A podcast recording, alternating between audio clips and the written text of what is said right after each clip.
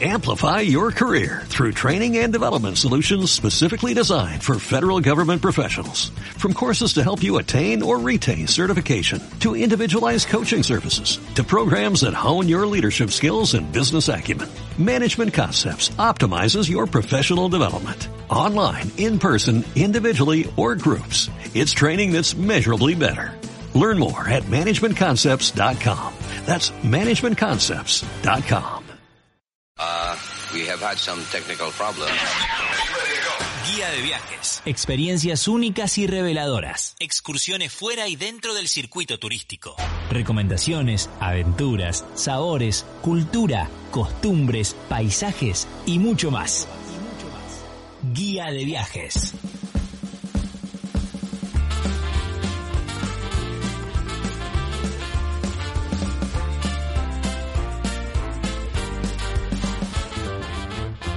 Bienvenida a toda la comunidad viajera a un nuevo episodio de Guía de Viajes. Aquí el saludo de Inti Raimi, hoy para invitarlos a una travesía de 1700 kilómetros en 99 días a pie por el Himalaya. También vamos a conocer algunos sitios destacados de Nepal. Pero antes, como siempre, el agradecimiento a quienes nos califican en Spotify con 5 estrellitas, Vos que estás ahí escuchando este podcast por primera vez, si todavía no te suscribiste podés hacerlo, es gratis. En Spotify solo tenés que apretar el corazoncito o el botón seguir. Si nos estás escuchando por iVoox o por Apple Podcast podés dejarnos un mensaje y darle like al episodio. Ahora sí, viajamos a Nepal para introducirnos en esta travesía por el Himalaya de la mano de nuestro invitado. Presten especial atención a la entrevista porque este episodio es una auténtica locura.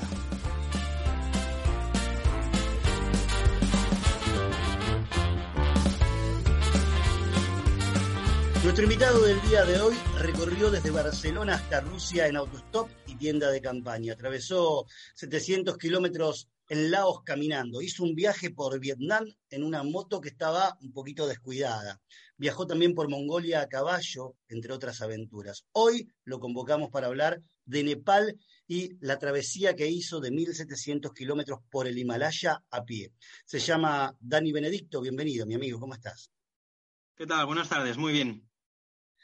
Bueno, eh, Dani, esto es una locura, ¿no? Lo del Himalaya, pero antes de meternos en lo que es el, viaje en sí mismo, me gustaría que me cuentes cómo es que nace eh, la idea de eh, hacer esta recorrida, esta preparación en Nepal y meterse en esta locura de mm, hacer este, este trekking por el Himalaya de 99 días, eh, enfrentándose a un montón de dificultades que, bueno, ya nos contarás, pero ¿cómo nace esa idea? Sí, em, a ver, yo estaba, yo en 2018, el 13 de mayo, salí de Barcelona con la idea de dar la vuelta al mundo sin aviones.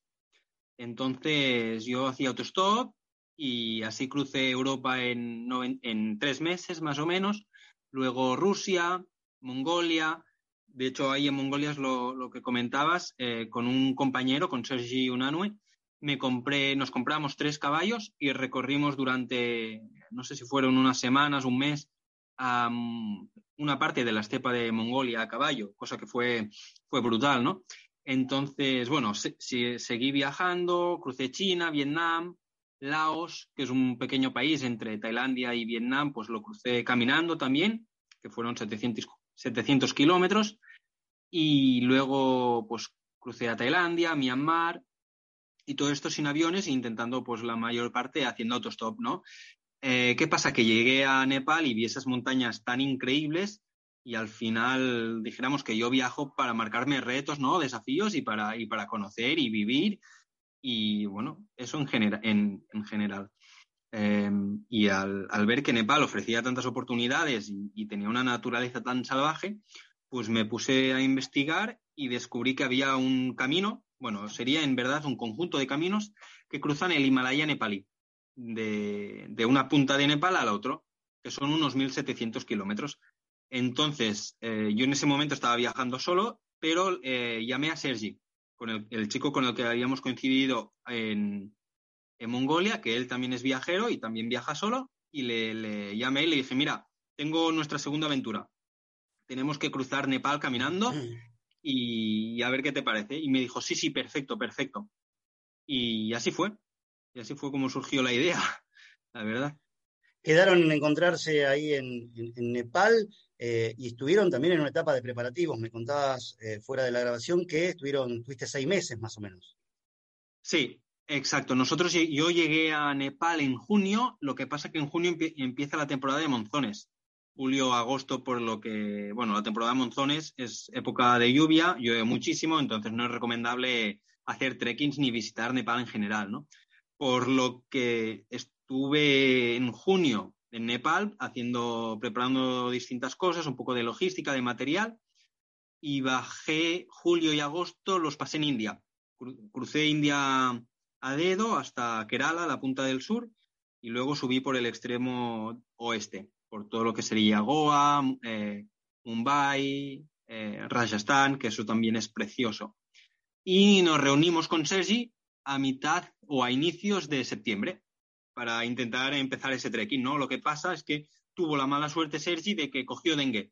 Eh, le picó un mosquito con el virus del dengue y tuvo que estar una semana hospitalizado, por lo que se nos retrasó el calendario de que queríamos nosotros empezar una semana.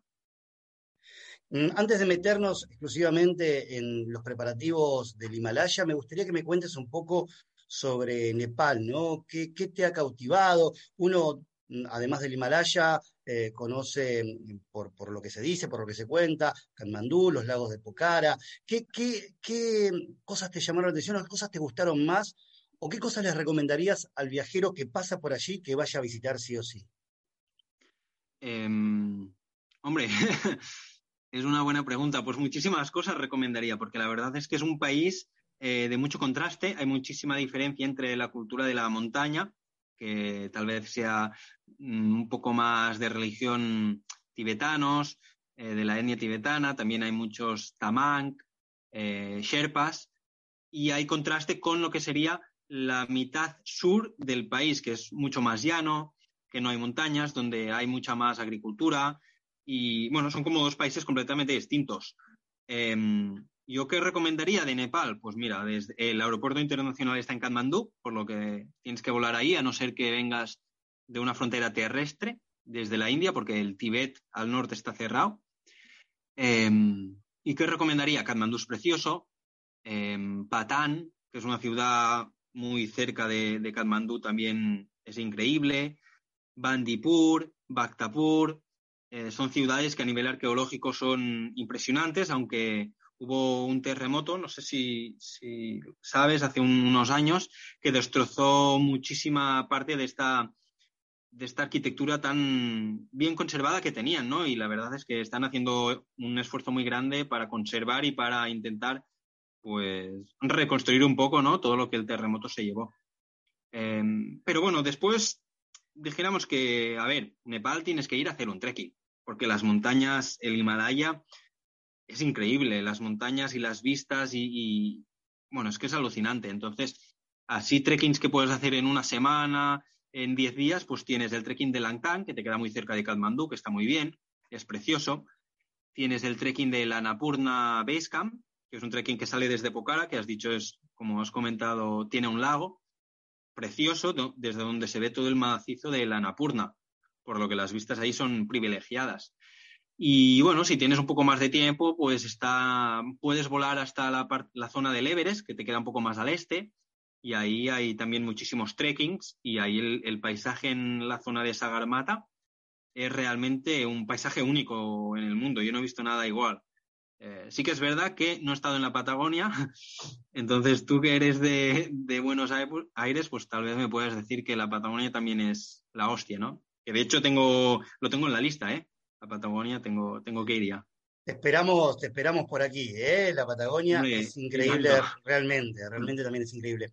Me, me hablabas de este contraste, imagino yo que en, las ciudades que me mencionaste, eh, vos hiciste referencia a la, a la parte arqueológica, pero también hay una una cosa cultural fuerte, ¿no? Que uno va a poder percibir. Em, ¿Cómo es el nepalí en, relación al, viajero y cuáles son los aspectos culturales que, uno puede encontrar de manera más destacada? Em, el nepalí en general es una persona muy curiosa. y muy curiosa y que habla muy bien inglés. De hecho, quitando India, que el inglés se habla muchas, mucha, una gran parte de la población habla inglés, yo te diría que eh, Nepal es el segundo país del sudeste asiático donde se habla mejor, mejor inglés, que creo que es también porque tienen muchos trabajadores que van a trabajar a Australia, se van a trabajar a otros países, entonces eh, tiene mucho movimiento de personas y hablan realmente muy bien inglés. Y eso te permite, pues, ¿no? Poder establecer un contacto más próximo y más directo. Em, mira, para que, para que te hagas una idea de lo que es, dijéramos, Nepal, yo llegaba de India y el primer día que crucé Nepal me puse a hacer autostop porque tenía la intención de, ir hasta Kathmandú, ¿no? Y, y la cuestión es que la primera noche que estaba haciendo autostop, me recogió un coche, eh, me llevaron a su casa, me invitaron a cenar, me, me, invitaron a su casa, tomamos leche de unas vacas que tenía fuera en el jardín, eh, y bueno, y querían que me quedase mucho más tiempo, ¿no? Eh, desafortunadamente iba un poco justo de tiempo y me tuve que marchar, pero bueno, súper hospitalarios y, eso, y muy curiosos y, es, es, un país, es un buen país, no solo lo que comentábamos, ¿no? A nivel de paisajes, sino también que la, la cultura, ostras, tiene mucha influencia de India, cosa que le da mucha vida, porque India es, es intensidad constante. Eh, el, a nivel de gastronomía también se parece mucho a India. Y, el nepalí y el, y el, indio, pues más o menos a la lengua se parece bastante, por lo que si controlas un poco de indio, pues más o menos te las apañas también en Nepal, que siempre es de agradecer, ¿no? Que los turistas pues te hablan en, tu lengua.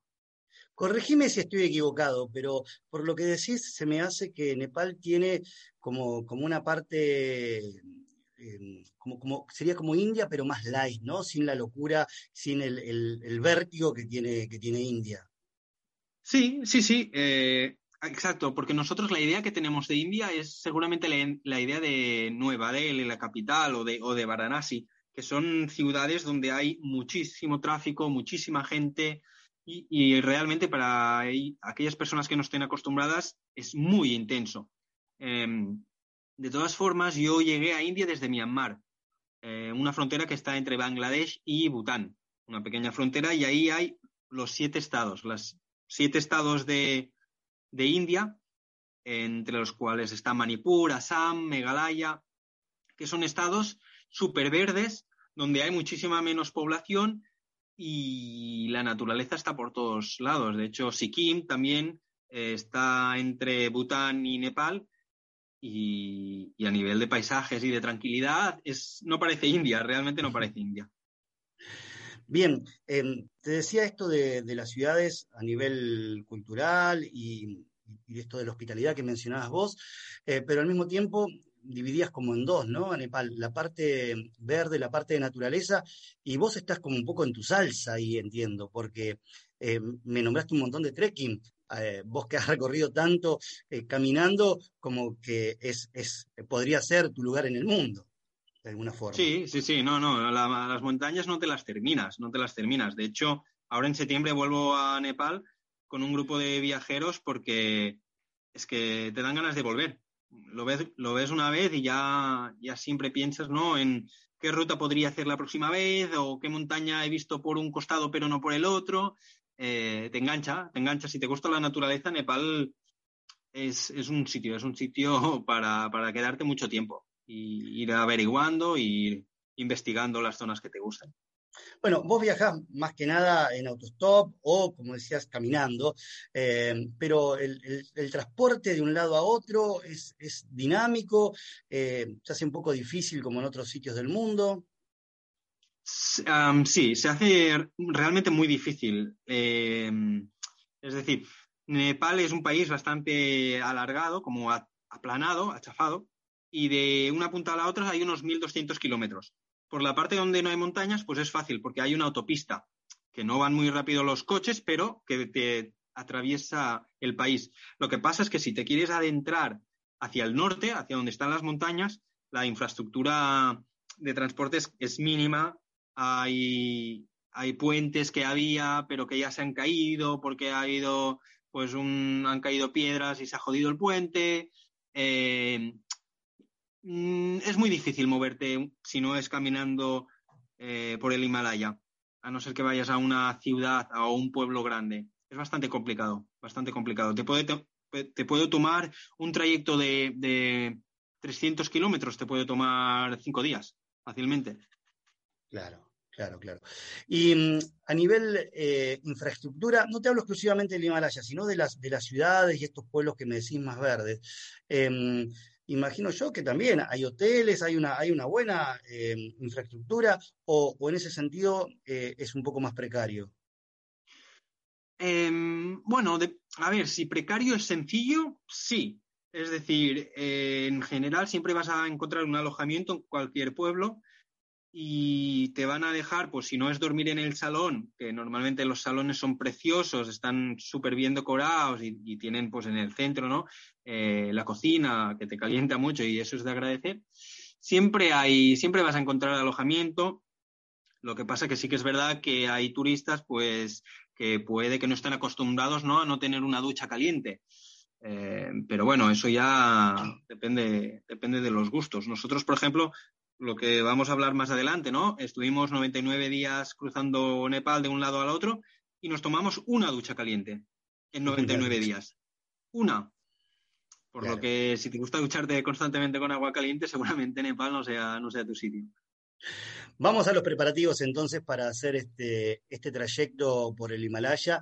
Fueron 99 días, son algo así como 1.700 kilómetros, todo caminando y haciendo ascensos hasta los 5.000, casi 6.000 metros de altura. Pero, ¿dónde hicieron base para, preparar el viaje? ¿En qué ciudad y cómo em, fueron esos preparativos? Sí, em, pues mira, nosotros compramos los sacos de dormir y las tiendas de la tienda de campaña, eh, una tienda bastante grande que teníamos, en, Nueva Delhi. Porque la otra opción era Kathmandu, pero como no estábamos seguros de encontrar o no tienda, dijimos, mira, la compramos yo, estaba pasando por Nueva Delhi, la compro yo, la cargo hasta Nepal y así ya nos quedamos tranquilos. Y después en Nepal encontramos, en Kathmandú sobre todo, todo lo necesario. Compramos de material técnico, pues digamos, un piolet, crampones, eh, compramos también una pequeña cocina, eh, material de abrigo. Em, en Kathmandú lo puedes encontrar todo, o generalmente casi todo. Ese era como el campo base de, nuestro, Katmandú, que es una ciudad mágica, mágica. ¿La tienda de campaña que eligieron tenía algunas características puntuales? Digo, porque no es un viaje, no es que vas a acampar, en, digamos, en un lugar llano o en un lugar donde eh, por ahí no hace mucho frío, donde, donde es fácil acampar, sino que ibas a un lugar donde te ibas a encontrar con dificultades. Sí, sí, es verdad. Eh, a ver, a nivel de tienda de campaña, en general hay las de tres estaciones y las de cuatro estaciones, que básicamente dijéramos que las de cuatro estaciones tienen como dos capas y las de tres estaciones tienen como la mosquitera y la capa exterior que te protege de la lluvia, ¿no? Por lo que es un poco menos caliente, pero más liviana, pesa menos eh, y más barata. Y es la que compramos, la que teníamos nosotros, una tres estaciones. Eh, seguramente no era lo, más recomendable, pero al tener que eh, traer siempre el material en nuestra mochila, pues decidimos tirar un poco y ir lo más ligeros posible, porque todo lo que teníamos lo teníamos que llevar con nosotros. Y, y aún intentar ser muy meticulosos con no llevar muchos kilos, más o menos llevábamos cada uno 20 kilos en la, en la espalda durante 1.712 kilómetros. Por lo que al final cualquier mm, calcetín que te pongas extra, tu espalda lo nota. Ahora, preparación física, bueno, alguien que camina mucho, que está acostumbrado a hacerlo, eh, tal vez no, no, encuentre dificultad en eso, pero acá eh, ibas a tener que enfrentarte a glaciares, eh, por ahí atravesar algún río de montaña, trepar en piedras. ¿Hicieron algún tipo de preparación física para, emprender este viaje? Em, a ver, a nivel de preparación física, eh, Sergi venía de cruzar Cambodia caminando con unas altísimas temperaturas que le tomó un mes y yo venía también de cruzar Laos caminando, que también me tomó 28 días, creo, eh, que era todo cuesta arriba y cuesta abajo, que eso sí que fue durísimo Laos. a ver, llevamos un año y medio cada uno por su cuenta, cargando con nuestra mochila diariamente, viajando y moviéndonos constantemente, comiendo mal, otros días comiendo mejor, algún día durmiendo mal, otro durmiendo mejor, por lo que físicamente estábamos preparados y también nos habíamos tomado los primeros días o semanas como un poco un entrenamiento, ¿no? Para ver cómo íbamos, cómo, cómo respondía nuestro cuerpo a altura, porque nunca habíamos llegado tan altos. Eh, estuvimos hasta los 5.800 metros, donde hay un 50% menos de oxígeno, para que te hagas una idea, o sea que el cuerpo lo nota, ¿no? Em, pero más que a nivel físico, yo creo que lo que nos permitió, lo que nos permitió completar el, el Great Himalaya Trail, que es este el nombre que tiene, fue la parte anímica, y es que estábamos muy motivados eh, y, estábamos muy preparados, como te decía, ¿no? Veníamos pues de cruzar medio mundo haciendo autostop, teniendo que dormir en parques, en bosques, en montaña. Eh, estábamos bastante curtidos, ¿no? Ya a nivel mental, y eso fue lo que nos ayudó a estar preparados, pues si un día no podíamos comer, pues no pasaba nada porque sabíamos que no nos moriríamos y que, y que es lo que había. Entonces yo creo que eso es lo que nos ayudó. Sin embargo, toda esta travesía eh, sin porteadores y cargando mochilas le hicieron muy pocas personas en el mundo, o leía por ahí que eran seis, creo, y ustedes completarían ocho personas en el mundo que se atrevieron a meterse en, el Himalaya de esta manera y hacer este recorrido de 1.700 kilómetros. Em, por alguna razón lo hizo tan poca gente, ¿no? Digo, no es algo que, ha de ser eh, tan sencillo, hay que tener mucho temple, hay que estar muy preparado también psicológicamente. Eh, ¿Pensaban en estas cosas ustedes en la previa? Eh, no, no, no, básicamente porque no sabíamos que lo había hecho tan poca gente, la verdad. a ver, sí, bueno, no sé, yo creo que es un cúmulo de circunstancias que nos llevó a, sabíamos que lo teníamos que hacer y estábamos convencidos de que lo podríamos hacer y, lo hicimos. Fue un poco una experiencia mágica, ¿no? Eh, sí que fue durísimo, sí que fue súper intenso, pero bueno, al ser dos eh, y con Sergi nos llevamos muy bien, eh, tratamos siempre los problemas y las circunstancias con mucho humor. Y bueno, poco a poco no nos lo tomamos como, venga, vamos a cruzar el Himalaya, sino realmente nos lo tomamos día a día. Venga, hoy hasta dónde queremos llegar, hasta este pueblo. Pues venga, tenemos que salir pues a las 5 de la mañana o a las 8 de la mañana o a las habíamos salido algunos días a la 1 de la mañana para cruzar algún puerto o habíamos llegado a caminar 12, 14 horas en un mismo día. Y eso es lo que yo creo que también nos ayudó mucho, ¿no? A, no querer hacerlo todo de golpe, sino poco a poco. Vamos viendo. ¿Desde dónde salieron? ¿Salieron desde Katmandú directamente o, fueron algún lugar base que, se planteó como el, inicio del camino? Sí, el, inicio del camino sería el campo base del Kanchenjunga, que es la tercera montaña más alta del mundo, unos 8.500 metros, que se encuentra en la frontera con India, en la parte este del país. Ahí dijéramos que es el inicio del recorrido y vas cruzando por las partes altas del Himalaya hasta cruzar Nepal. y vos bueno. mencionaste recién pueblos, ¿no? Digo, eh, ¿hay realmente pueblos eh, ahí en el, a, esa altura y en lugares por ahí tan inhóspitos? ¿Hay caminos también o hay que hacerse el camino? Mira, pueblos sí, la verdad es que sí que hay bastantes. Em, también es verdad que en invierno, que es cuando terminamos nosotros, a mediados de febrero, no, inicios de febrero, perdón, pues muchos pueblos ya estaban deshabitados porque la gente había bajado a las ciudades, porque el invierno es muy duro, ¿no? En, esas circunstancias y a veces te encuentras pueblos pero vacíos. De todas formas, en el Himalaya hay, la gente vive, la gente vive en las montañas. Yo no sé cómo lo hacen, pero la gente vive hasta los hasta los cuatro mil y pico metros hay, hay pueblos. A partir de los cuatro mil y poco ya es raro ver pueblos, ¿no? Hay alguno, pero lo normal es que, es que 3.000, 4.000 vayas encontrando pueblecitos, no cada día, por eso llevamos nuestra tienda de campaña, pero, pero sí. Y después también esa es la gracia, ¿no? Organizarte bien las etapas y, intentar pues dormir el máximo de día en pueblos. ¿Son realmente pueblos donde hay eh, una cantidad de, de casas o son parajes con caseríos con cuatro o cinco casitas? Sí, bueno, un poco de todo, mm, pero no, te creas que va a haber una escuela o una iglesia o un hospital. Eh, casas de, barro, de madera y, bueno, una, infraestructura, dijéramos, bastante sencilla, ¿no? La logística de, los de algunos pueblos.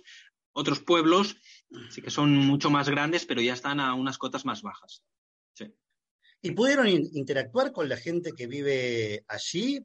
¿Qué percepción les quedó? Sí, de hecho, mm, el hecho de que nosotros no tuviésemos guía es lo que buscábamos, ¿no? Buscábamos un contacto más directo con la población local, por lo que hicimos muchísimo esfuerzo en hablar nepalí, en aprender nepalí y en aprender tibetano. Entonces, claro, al estar tanto tiempo y es ser, ¿no? Una, estar envueltos constantemente por la cultura, pues al final aprendimos lo básico, pero suficiente, de nepalí. Por lo que sí que es verdad que podíamos hablar una conversación bastante sencilla con gente, preguntar, eh, pues podíamos para calcular horas, ¿no? Para saber ah, si el próximo río, si era derecha o izquierda, tal. Pues habíamos aprendido nepalí. Y sí, tuvimos un contacto bastante directo con la, con la gente, con los, con los locales se sorprendían de que estaban haciendo este, este trayecto o lo veían como algo habitual o, sin tanta importancia? Digo, para el que vive ahí por ahí no es algo extraordinario como para alguien que no lo hizo nunca. Sí, a ver, depende de las zonas. Al final, el turista en Nepal se concentra sobre todo en la región de la Annapurna y la región del Everest, y un poco, un poco en Langtang si sacas estos dos parques nacionales, hay poca gente, hay pocos turistas por los otros, por los otros sitios, ¿no? Entonces, eh, sí que es verdad que la gente, pues cuando le decías, no, no, eh, dijéramos, no, no, que no llevo tres días caminando, que llevo dos meses caminando y empecé en la otra punta de, Nepal, pues sí que se asombraban un poco y decían, hostia, ¿en serio tal? Y le, le, empezabas a decir las montañas y los pueblos, ¿no? Kanchenchanga, Makalu, Manaslu, tal. Y claro, flipaban, decían, hostias, estos tíos, sí, sí, llevan aquí la hostia de tiempo por las montañas. O sea que, sí, yo creo que despertamos curiosidad también por esto, porque no te encuentras a dos chicos solos con una mochila más grande que su cabeza y que, su cuerpo caminando. Entonces, pues si encontrábamos algún pastor, algún pueblo, pues eh, intentábamos pues, mantener la máxima conversación posible con nuestro limitado vocabulario. Ahora, en, esto de, la planificación, ¿hubo etapas? ¿Tenían identificados más o menos los pueblos para saber dónde parar? ¿Cómo lograron identificarlos?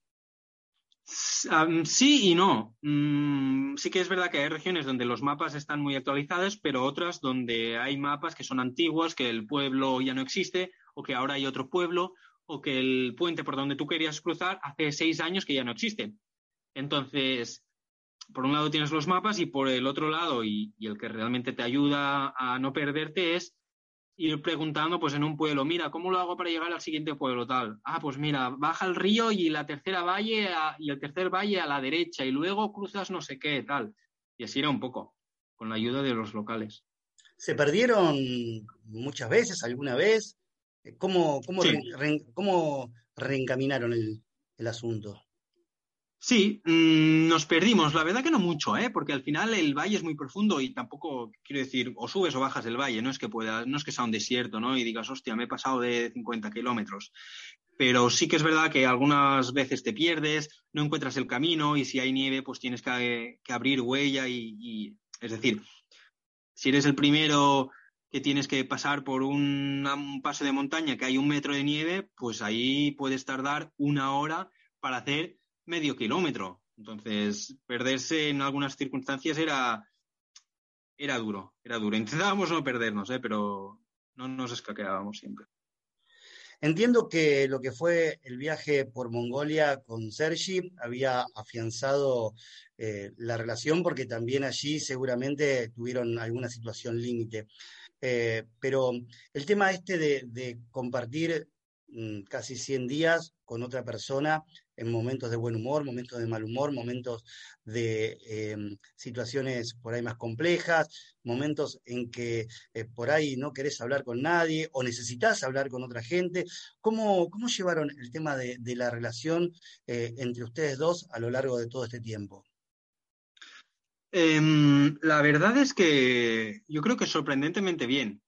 Y digo sorprendentemente bien porque es lo que mencionas tú, ¿no? Que al final 100 días son muchos y pasan muchas cosas y, no siempre estás de buen humor, ¿no? Pero al final, como teníamos un objetivo que era caminar, caminar y caminar, pues todo lo otro era igual. Es decir, había que caminar, ¿no? ¿Tú quieres caminar? Sí, yo también. Pues venga, caminar. Era un poco esta la idea, caminar, caminar hacia el oeste. ¿No se detuvieron en ningún momento, digo, de pasar uno o dos días en alguno de los pueblos? ¿Fue siempre hacia adelante, hacia adelante y hacia adelante? No, no, no. No, porque, por ejemplo, por condiciones meteorológicas tuvimos que parar mm, pues en la última etapa, en, el oeste de Nepal. Estuvimos cuatro o cinco días en Jumla, un pueblo grande o, ciudad, si quieres, em, porque estaba nevando y no podíamos salir. Eh, otras veces, pues no puedes avanzar porque te tienes que aclimatar. Entonces, tú no puedes subir de mil metros a cinco mil en un día con un desnivel positivo de cuatro mil metros porque te puede coger mal de altura y crearte un edema cerebral o pulmonar, ¿no? Entonces tienes que ir, pues subir 1500 metros, pararte un día, subir 1500 metros, día de reposo y siguiente día, pues ya cruzas el, el, el puerto o lo que sea. Em, y también había algunos días, eh, por qué no decirlo, que, hostia, si encontrábamos una panadería, pues nos parábamos y, nos comíamos todos los donuts que tenían y todo el té que tuviesen. Y sí que hacíamos también algún día de, relax. Ahora, ¿estaban preparados em, para alguna situación realmente extrema, ¿no? Que alguien se guisara o que tuvieran algún tipo de accidente, porque por lo que me decís, bueno, hay pueblos, pero no hay infraestructura. Em, digo, no, imagino que no les pasó porque si no, calculo que me, hubieras contado hasta, este momento, ¿no? Pero eh, ¿tenían algún tipo de preparación en ese sentido? Decir, bueno, tenemos que pedir auxilio, eh, hacemos tal cosa, algún tipo de protocolo. Sí, a ver, si me hubiese pasado algo serio, seguramente no estaría aquí ahora hablando contigo, ¿eh? Es decir, el problema o uno de los peligros principales del Himalaya no es que te rompas una pierna, ¿eh? porque yo me la rompo ahora en Barcelona, donde estoy y, de donde soy, y tengo el hospital a, 500 metros, que lo estoy viendo desde aquí. Yo me rompo una pierna en una zona remota de Nepal y tardo seis días en llegar a un pueblo. Y de ese pueblo luego tengo que ir a un hospital. ¿Vale? Si en vez de romperme una pierna es un golpe en la cabeza, pues me quedo ahí. Entonces, eh, es peligroso en este sentido, que hay zonas muy, muy remotas, ¿no? Y sí que teníamos, sí que teníamos protocolos. Al final nosotros de material técnico llevábamos muy poco, no teníamos cuerdas, no íbamos encordados, por lo que cuando teníamos que cruzar algún glaciar íbamos bastante acojonados, porque, bueno, en los glaciares hay grietas, si se posa nieve encima tú no ves las grietas y si te caes en una de estas grietas, pues adiós y muy buenas, ¿no? Em, entonces lo que hacíamos es que nosotros teníamos un, aparato GPS satelital eh, y lo llevaba Sergi en la mochila, entonces íbamos en fila india, él pisaba por donde yo pisaba, yo iba primero pero sin el, GPS, entonces en el caso pues que yo cayese en una grieta, pues él se tenía que ocupar de llamar a, por, por satélite a emergencias, a un helicóptero y, y bueno, a ver, tampoco es que te lo puedas preparar mucho, ¿no? El protocolo era este, lo que te digo, ya ves que es bastante sencillo. Y también puedes ir con mucho cuidado y escuchar la naturaleza y escucharte a ti mismo. El atravesar los glaciares por ahí es, una de las cosas que, entiendo yo, quizás les haya causado mayor dificultad. ¿Es así o, hubo otra cosa que fue más complejo?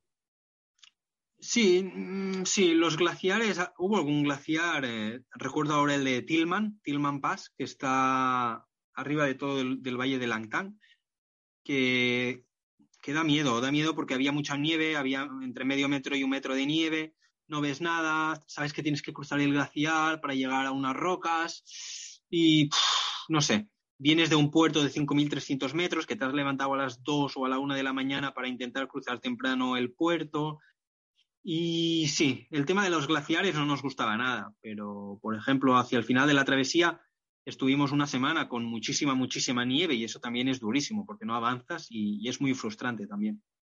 ¿Hubo algún momento que dijeron o que dijiste vos, ¿qué hago acá? ¿Por qué estoy haciendo esto? ¿Me quiero ir a mi casa? ¿O, siempre se mantuvo la misma convicción? No, hubo, hubo, sobre todo hacia el final, la, última semana, las dos últimas semanas, de decir, hostia, es que no me importaría coger un coche, llegar a Katmandú, meterme una ducha caliente, comerme una pizza y, y ya está, ¿eh? Y un poco de Netflix. Pero bueno, ya cuando ya te queda tan poco, hostia, no te vas a rendir. Si es que, ya, ya te queda poco.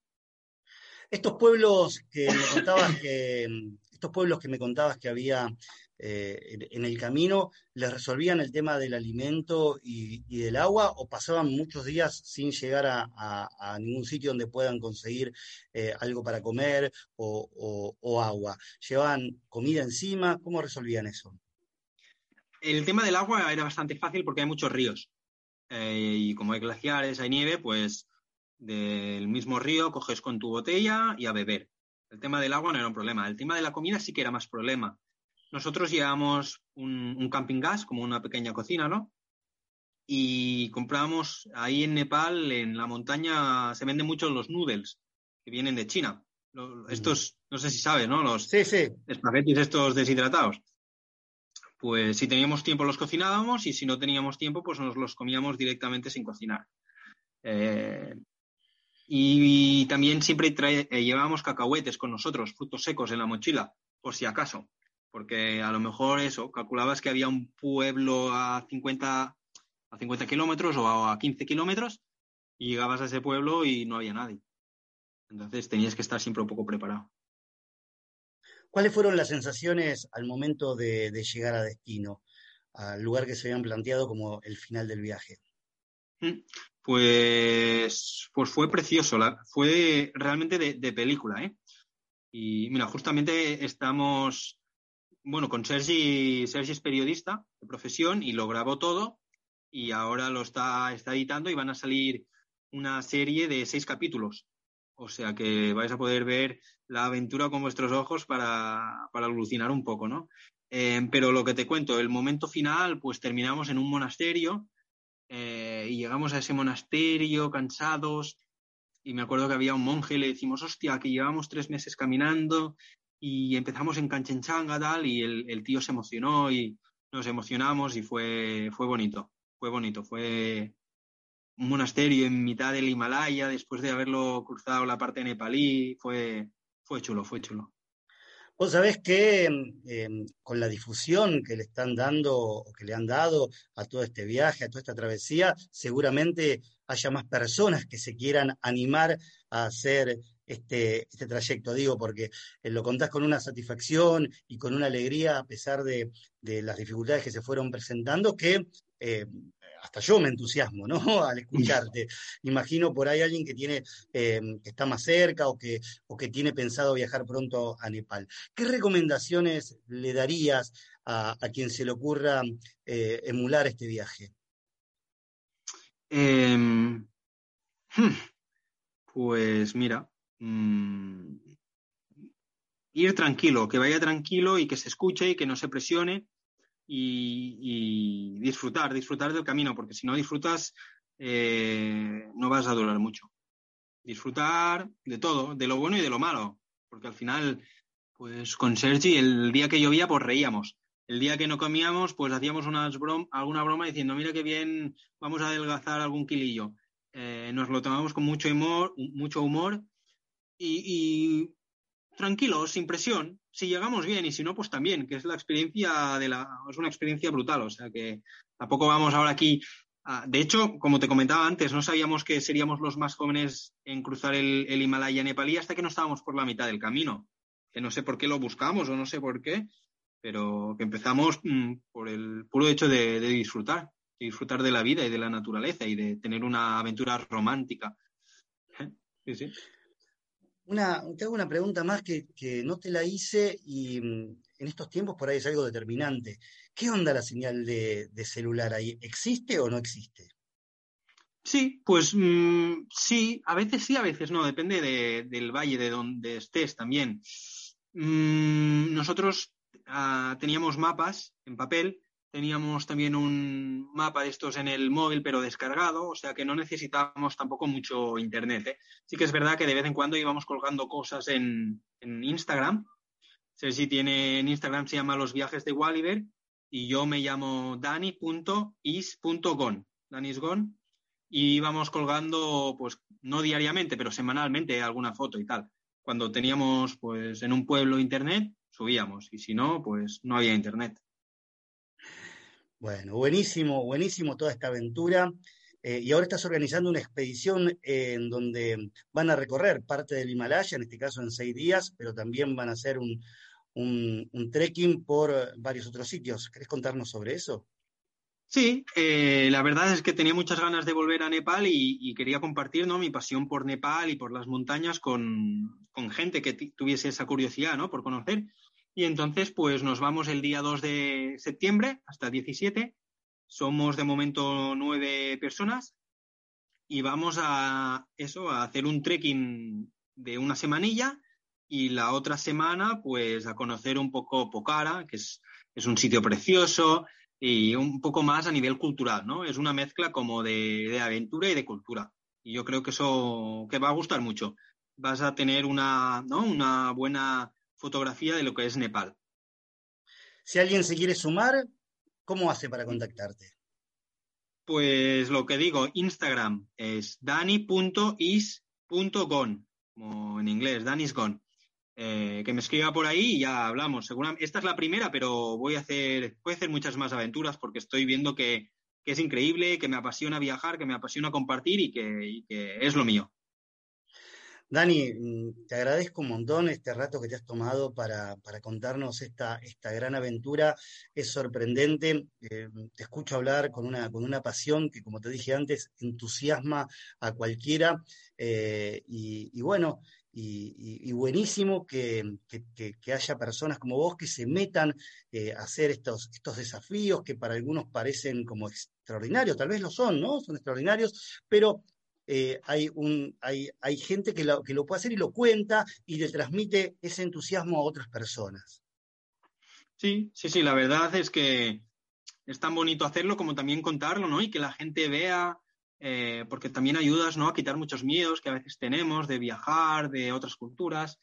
Y, pues a veces la gente te dice, hostia, mira, he ido a Nepal, he, ido donde me dijiste tú y, ostras, me ha encantado esa gente. O digo Nepal o, Mongolia o lo que sea. ¿eh?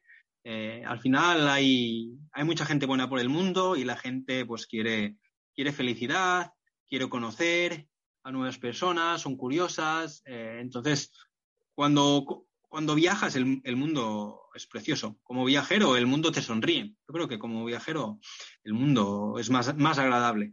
Porque ahora hay, hay algunas cosas que no están un poco locas. Muchas gracias, Dani. A ti, un placer.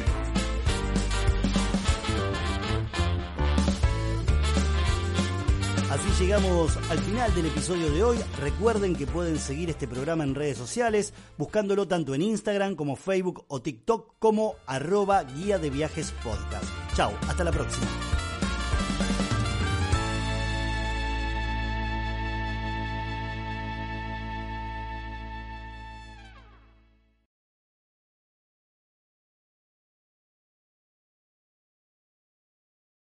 Amplify your career through training and development solutions specifically designed for federal government professionals. From courses to help you attain or retain certification, to individualized coaching services, to programs that hone your leadership skills and business acumen, Management Concepts optimizes your professional development. Online, in person, individually, or groups. It's training that's measurably better.